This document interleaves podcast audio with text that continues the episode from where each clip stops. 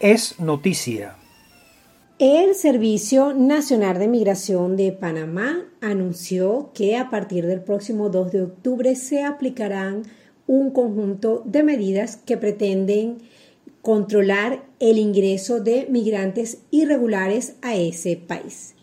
Las medidas que fueron anunciadas el pasado 9 de septiembre se fundamentan en el Decreto Ley 3 de 2008, el Decreto Ejecutivo 320 del año 2008 y en la Resolución 22.068 de 2021.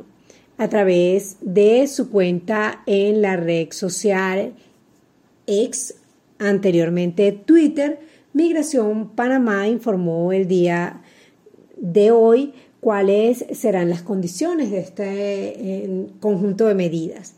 El, comunicado publicado el día de ayer señala textualmente, cito, los ajustes operativos establecidos por el Servicio Nacional de Migración en el perfilamiento de aquellas personas que ingresen al país por puestos de controles migratorios formales que entrarán en vigencia el próximo 2 de octubre de 2023 no se aplicarán a los turistas, inversionistas ni ejecutivos que visitan Panamá. Las medidas están destinadas a impedir el ingreso de las personas que intentan llegar a nuestro país, cuyo análisis determine que podrían ser migrantes irregulares.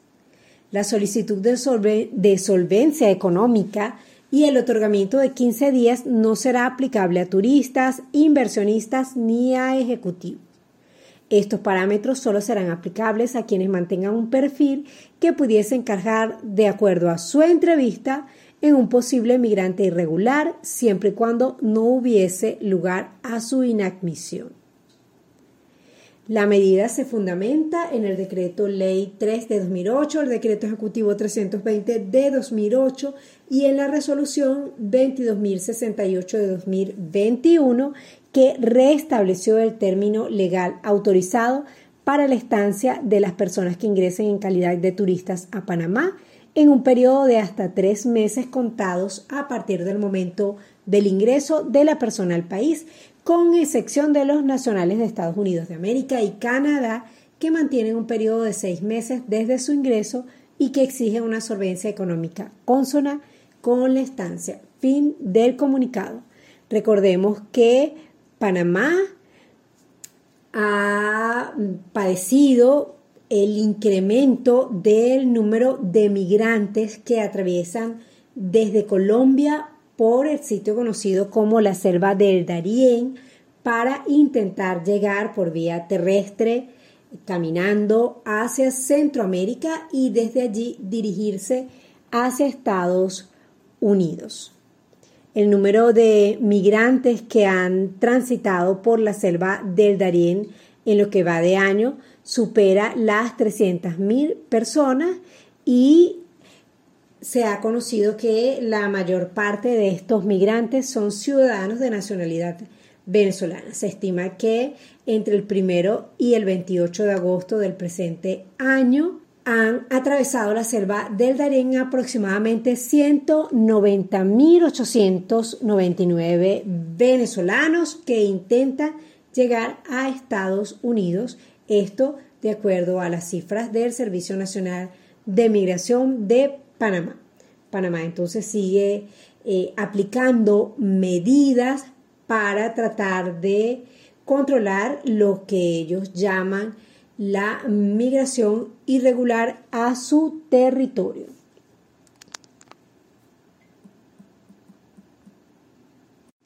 La UNICEF ha lanzado una alerta por el incremento del número de niños y niñas migrantes en América Latina.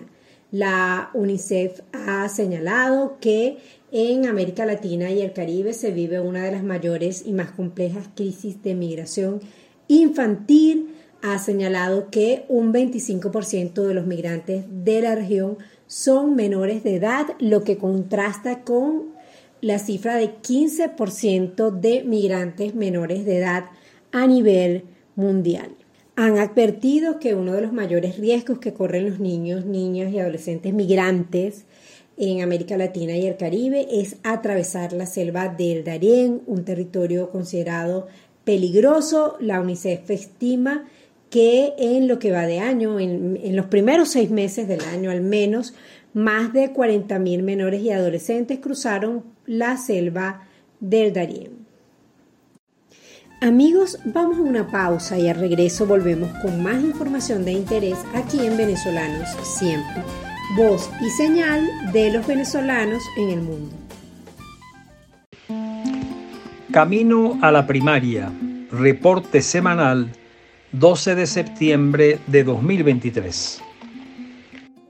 Le damos la más cordial bienvenida a Ismael Pérez Vigir, miembro de la Comisión Nacional de Primaria, coordinador de la Comisión de Apoyo al Voto en el Exterior, quien nos presentará las noticias más importantes ocurridas en la última semana en el proceso de preparación de la elección primaria del próximo mes de octubre. Bienvenido, Ismael. Hola, Luisa. Buenas tardes. Creo que lo más importante a destacar de la semana que concluyó el 10 de septiembre es lo relativo a la finalización de la llamada tabla mesa y el proceso de capacitación de los formadores y facilitadores que a su vez capacitarán al personal electoral que actuará el 22 de octubre. Pero antes de hablar de estos dos temas, una simple nota con relación al buscador oficial de la Comisión Nacional de Primaria, divulgado el pasado domingo y del cual hablamos en este programa la semana pasada. Algunos electores del exterior se han comunicado con nosotros preocupados porque no encuentran el correo en el cual se les envió el código alfanumérico que el buscador solicita para concluir el proceso de búsqueda o para saber si en efecto están registrados para votar en el exterior.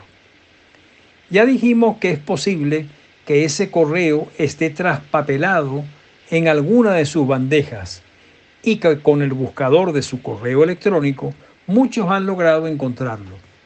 Pero si no es así, no hay de qué preocuparse porque para saber si se está registrado o no en el exterior es muy simple. Basta comenzar el proceso con el buscador indicando el número de la cédula de identidad y la fecha de nacimiento. Y si el buscador pregunta cuál es el código, eso es señal inequívoca de que en efecto esa persona está registrada en el exterior. Porque si no fuera así, el buscador de inmediato le diría cuál es su centro de votación en Venezuela. Sobre la dirección del centro de votación, que es también preocupación de muchos en el exterior, esa información aún no ha sido cargada en el buscador, pues aún no se tiene la información precisa de la mayoría de los centros.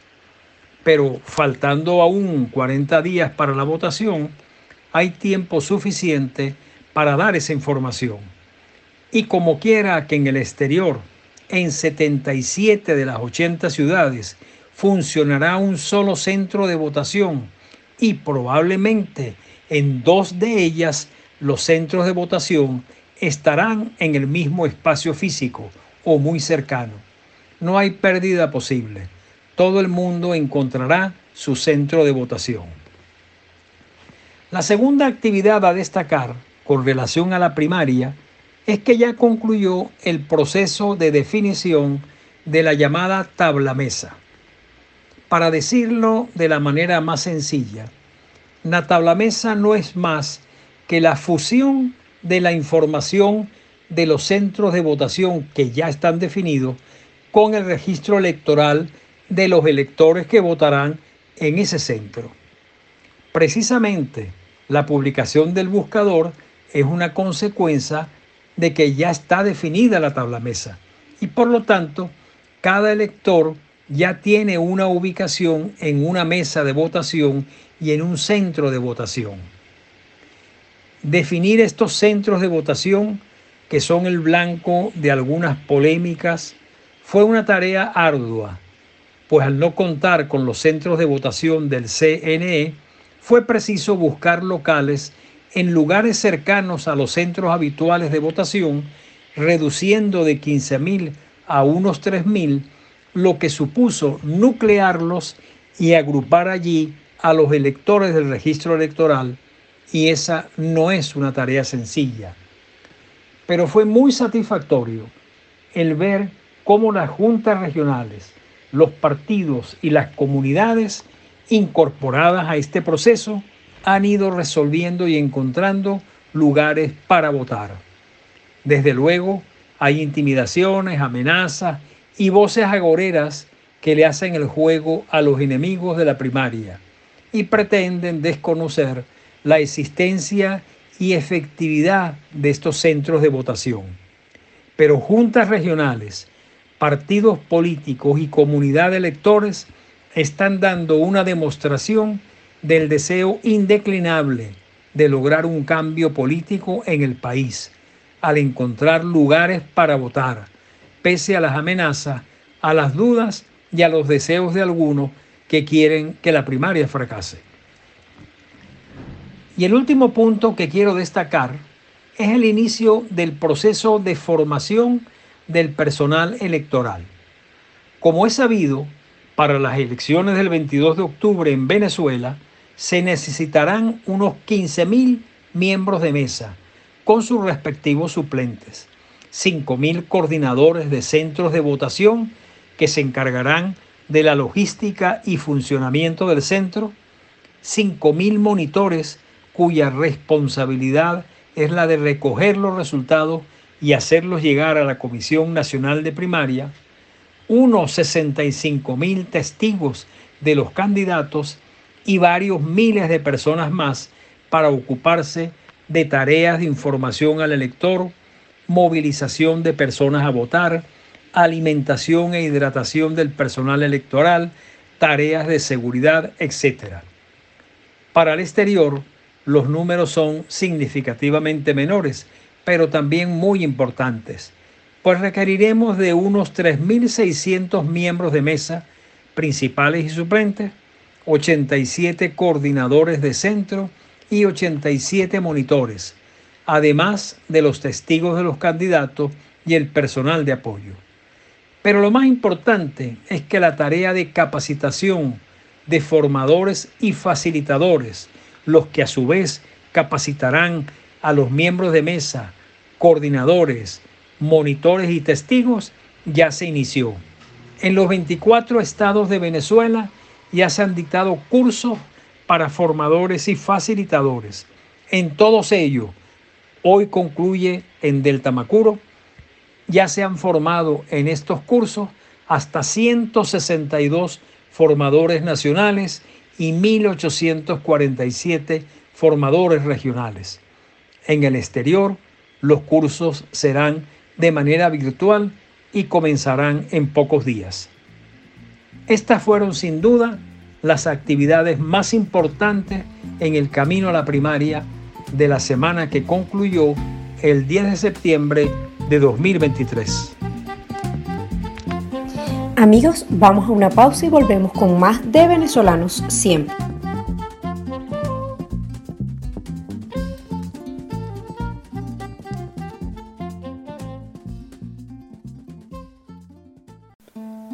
Contexto. El número de migrantes y refugiados venezolanos en distintos países del mundo continúa en ascenso. Hasta el mes de agosto, la cifra de venezolanos inmigrantes en el mundo se ubica en 7.710.887, según los datos de la Plataforma de Coordinación Interagencial para Refugiados Inmigrantes de Venezuela, conocida como la plataforma R4B de este número total, de este 7.71 millones de venezolanos en el mundo, 6.527.064 estarían ubicados en países de América Latina y el Caribe. La plataforma R4B publicó recientemente, la semana pasada, esta última actualización que, como les decíamos, tiene datos hasta el mes de agosto y ellos al explicar su metodología han señalado, y cito, estas cifras representan la suma de refugiados, migrantes y solicitantes de asilo venezolanos reportados por los gobiernos anfitriones. No necesariamente implican identificación individual ni registro de cada individuo e incluye un grado de estimación según la metodología de procesamiento de datos estadísticos utilizada por cada gobierno.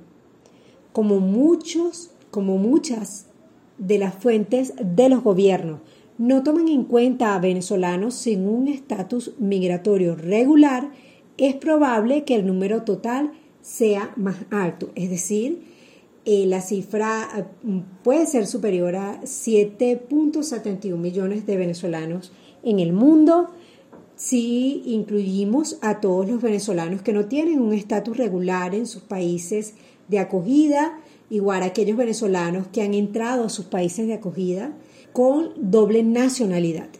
Los países que han registrado en, este, en esta última actualización del mes de agosto el mayor número de venezolanos, en primer lugar está Colombia con 2.89 millones de venezolanos, seguido por Perú con 1.54 millones de venezolanos y le siguen Brasil con 477 mil venezolanos, Ecuador con 474 mil y Chile con 444 mil. Estos serían los países de la región, los países más próximos a Venezuela que agrupan, que reúnen al mayor número de refugiados inmigrantes venezolanos. De los países del Cono Sur, el país que tiene el mayor número de venezolanos es Argentina con 200 20.000 venezolanos. En la región del Caribe, en primer lugar, se ubica República Dominicana con 124.000 venezolanos, seguido por Trinidad y Tobago con 36.2 mil venezolanos. En la zona de Centroamérica y México, México es el país que agrupa al mayor número de venezolanos para un estimado de 113 mil venezolanos. Este número total de venezolanos en la región de América Latina y el Caribe, que supera el 6.53 la cifra de 6.53 millones de venezolanos se suma a la de 1.19 millones de venezolanos que estarían ubicados en otros países. También la plataforma R4B en su actualización presenta cifras que revelan la diferencia que ha habido en eh, relación con su reporte de movimientos migratorios presentado en el mes de mayo a la situación del mes de agosto de 2023. Encontramos que en relación con la data, las cifras presentadas en mayo de 2023, en Colombia hubo un incremento de 417.005 migrantes y refugiados venezolanos. Le siguen Brasil, que tuvo un incremento de 27.815 venezolanos, y Perú, que tuvo un incremento de 23.902 venezolanos. En relación con las cifras de Ecuador, hubo una disminución de 27.269 venezolanos. En relación con la región del Caribe, en República Dominicana hubo un incremento en relación con los datos del mes de mayo de 2023 de 8.958 venezolanos, seguido por Guyana, que tuvo un incremento de 2.033 venezolanos, y en tercer lugar Trinidad y Tobago, con un incremento de 904 venezolanos. En relación con la región de Centroamérica y México, tenemos que los países donde hubo mayor eh, diferencia son México, con una diferencia, un incremento, y Panamá, donde hubo una disminución. En México hubo un incremento de 21.749 venezolanos que, que, se encuentran en ese país en relación con las cifras presentadas en el mes de mayo y Panamá tuvo una disminución de 89.266 venezolanos. La plataforma de coordinación interagencial para refugiados y migrantes venezolanos, también conocida como la plataforma R4B, está conformada por más de 200 organizaciones que incluyen agencias de la Organización de las Naciones Unidas, organizaciones de la sociedad civil, organizaciones religiosas, organizaciones no gubernamentales, entre otras, que realizan un trabajo conjunto, coordinan sus esfuerzos bajo el plan de respuesta para refugiados migrantes de Venezuela, que está presente en 17 países de América Latina y el Caribe. Entonces, pues se ubicaría en 7.710.887 el número de venezolanos que se encuentran en situación de migrantes o refugiados en distintos países del mundo recordando que estas cifras corresponden a los reportes oficiales que emiten los países de acogida de la región y que esta cifra aumentaría al sumar la cantidad de venezolanos que se encuentran en estos países, pero que no han regularizado su situación. Estos reportes que produce periódicamente la plataforma R4B los pueden consultar en la página de la plataforma r4v.info. Amigos, vamos a una pausa y al regreso volvemos con más de venezolanos siempre. Voz y señal de los venezolanos en el mundo. Voces de Venezuela.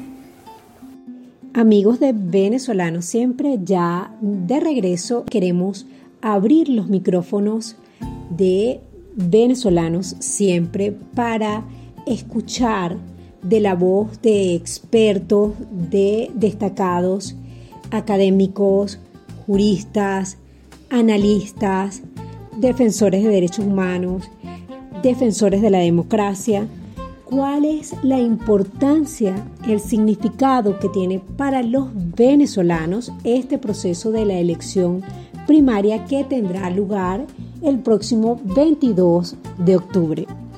Hoy tenemos el gusto de conversar con el doctor Ramón Guillermo Aveledo. El doctor Ramón Guillermo Aveledo es un destacado abogado con doctorado en ciencia política, diplomados en gerencia, literatura inglesa y técnica legislativa. Ha sido profesor de posgrado en la Universidad Metropolitana, Allí coordinó la especialización en gerencia pública y también ha sido docente de la maestría en Derecho Constitucional de la Universidad Católica Andrés Bello. Ha sido autor de diversos libros en los que aborda temas históricos, jurídicos, temas políticos el doctor Ramón Guillermo Aveledo también fue diputado del Congreso de la República de Venezuela, fue presidente de la televisora estatal venezolana de televisión entre los años 1983 y 1984, fue presidente de la Liga Venezolana de Béisbol Profesional y fue secretario ejecutivo de la Mesa de la Unidad Democrática desde el año 2009 hasta el 30 de julio de 2014. Desde el año 2010 preside el Instituto de Estudios Parlamentarios Fermín Toro y desde el año 2018 fue incorporado como individuo de número a la Academia de Ciencias Políticas, y sociales de Venezuela. Hoy tenemos el inmenso gusto de conversar con él para conocer desde su punto de vista cuál es la importancia de este proceso de la elección primaria. Buenas tardes, doctora Veledo. Nos gustaría que con toda su experiencia en trabajo en defensa de la democracia nos contara a nuestros oyentes por qué es importante el proceso de la primaria. Bueno, pues la primaria es muy importante porque va a determinar la legitimidad de la candidatura opositora, la candidatura alternativa que se presente en las elecciones de 2024. ¿Y por qué eso es importante? Porque en 2024 tenemos una oportunidad constitucional para que haya un cambio pacífico, democrático, constitucional y electoral en Venezuela como los venezolanos queremos. Eh, eh, eh, en Venezuela, 8 de cada 10 venezolanos queremos un cambio. Lo que pasa es que todos los poderes públicos están en manos de algunos de esos dos que no quieren cambio. Entonces, por inconvenientes, obstáculos y la obligación de quienes eh, liderizan o aspiran a liderizar a ese 80% de venezolanos es producir una oportunidad práctica concreta para que eh, vayamos, ofrezcamos una alternativa a esos ciudadanos. Y la primaria es el primer paso de ese camino. Doctora Veledo, ¿qué le diría usted a los venezolanos que tienen dudas, que tienen dudas en relación con la imparcialidad del Consejo Nacional Electoral, que tienen dudas en relación con el tema de la inhabilitación de algunos de los candidatos y que de alguna forma, por otro lado, tienen esperanza en que pueda haber un cambio? Yo también tengo dudas, pero hay una cosa de la que no tengo duda. Ocho de cada diez de nosotros estamos por el cambio por más trampas que hagan, por más inconvenientes que hagan, por más que pongan espantavotos en el Consejo Electoral, por más maniobras, por ocho siempre es más que dos. Y por más que, se, que alguna gente se desanime, siempre será mayor la cantidad. Recordemos siempre que la línea estratégica del gobierno, del grupo en el poder ha sido, uno, dividir a la oposición. Dos, desanimar a los ciudadanos. Si cuando usted se sienta desanimado, se sienta que las dudas lo, abruman, piense que eso es lo que el gobierno quiere que haga. Que el gobierno lo que quiere es que usted en la duda se abstenga, se inhiba. Finalmente, doctor, ¿qué invitación le haría a los venezolanos en el exterior de cara a este proceso de primaria? Para participar y a votar. Yo sé que no todo el mundo le quedó cerca de su casa, pero todos los que puedan lo hagan y estén muy pendientes cuando el Consejo Nacional Electoral cumpla su deber, porque una cosa es la primaria, otra la elección del 24, cumpla con su deber de abrir posibilidades de inscripción o de actualización para los electores, no dejen de hacerlo, porque ese es el derecho de ustedes, ese es el derecho de ustedes que no, al cual no pueden renunciar. Muchísimas gracias, doctora Veleda. Adelante. Amigos, vamos a una pausa y volvemos con más de venezolanos siempre.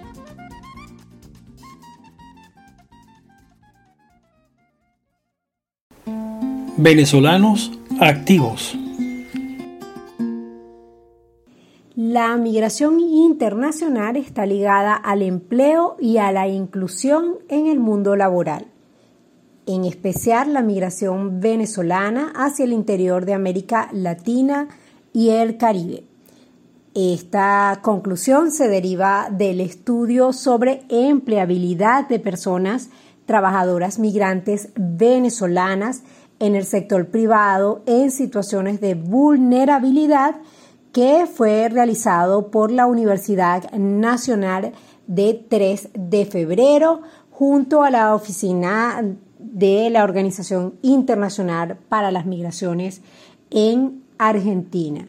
Este estudio que fue presentado recientemente incluyó un análisis de 182 entrevistas en profundidad que se realizaron con actores claves como empresarios, emprendedores, integrantes de organizaciones no gubernamentales y funcionarios y funcionarias públicos y además de una revisión bibliográfica de la materia y que tuvo como objetivo identificar la situación de empleabilidad de las personas venezolanas en nueve ciudades de América Latina y el Caribe, entre ellas Buenos Aires en Argentina, Lima en Perú, Medellín en Colombia, Montevideo en Uruguay, Panamá en Panamá, Quito en Ecuador, Porto Alegre en Brasil, Santiago de Chile en Chile y Santo Domingo en República Dominicana. También tuvo como objetivo identificar buenas prácticas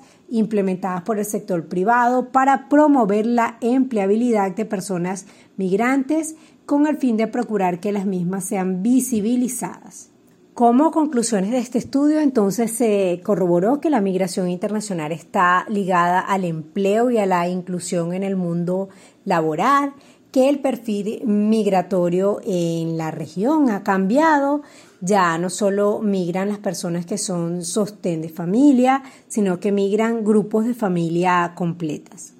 Del estudio se deriva también que las mujeres eh, migran de forma independiente, es decir, eh, no dependen de otro miembro de su familia para su eh, sostenimiento económico y las mujeres suelen ocupar espacios en aquellos eh, sectores del área laboral de mayor precariedad, obteniendo menores salarios y menor protección social. El estudio también concluye que la migración puede rebajar la presión del desempleo y crear oportunidades de trabajo en los países de origen.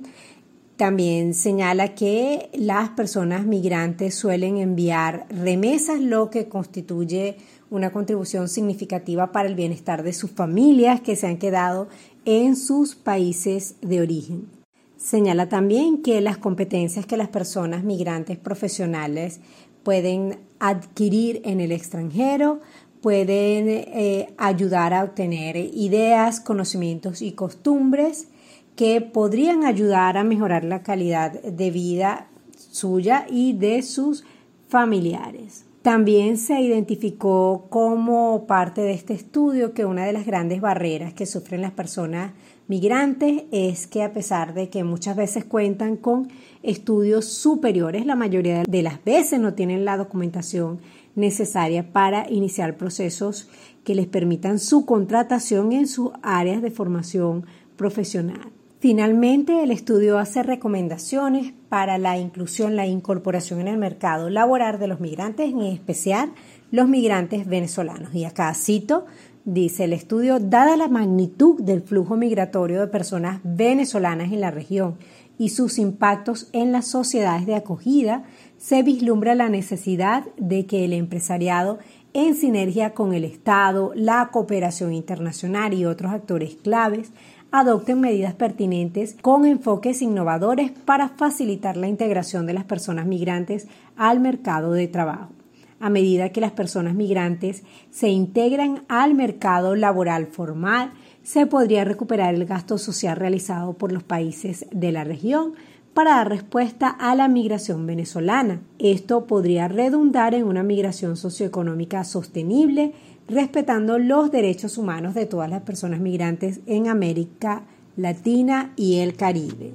Finalmente, este estudio hace un conjunto de recomendaciones para la integración de las personas migrantes entre las que se encuentran, fortalecer acciones de sensibilización a través de los medios acerca de los aportes positivos de la migración venezolana en la sociedad en general y en el mercado laboral, reforzar la comunicación y programas de información para personas migrantes sobre las legislaciones laborales de cada país para intentar mejorar las condiciones de ingreso al mercado laboral. Recomienda también que se aligeren los trámites para la adquisición de la documentación necesaria para que las personas migrantes puedan incorporarse al mercado de trabajo en sus países de acogida, que se fomenten programas de apoyo a empleadores eh, tanto jurídicos como en el aspecto de recursos humanos, para que se facilite el proceso de contratación de personas migrantes. También recomiendan que se faciliten los procesos de revalidación de estudios y títulos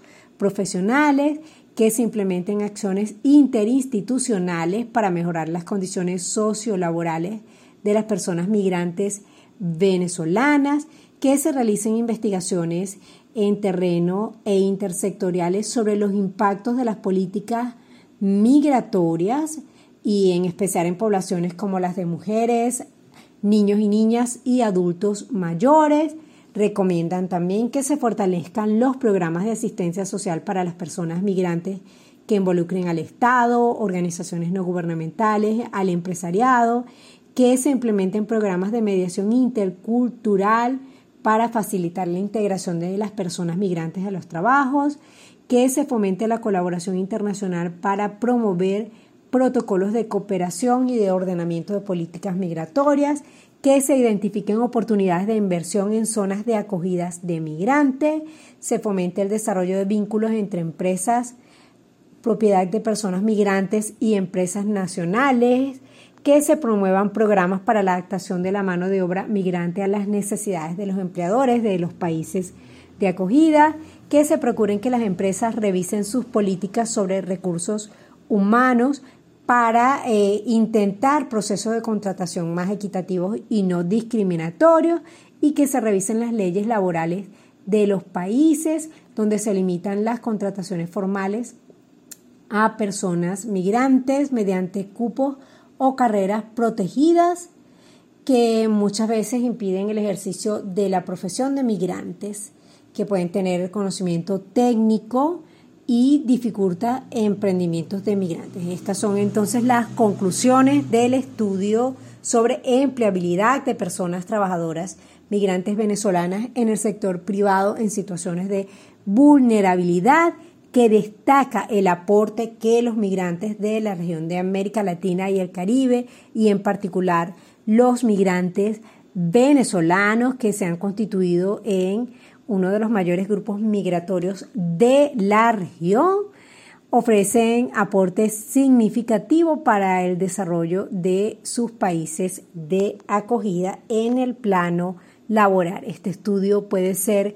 consultado en la página de la Organización Internacional para las Migraciones, respuesta venezolanos.iom.int.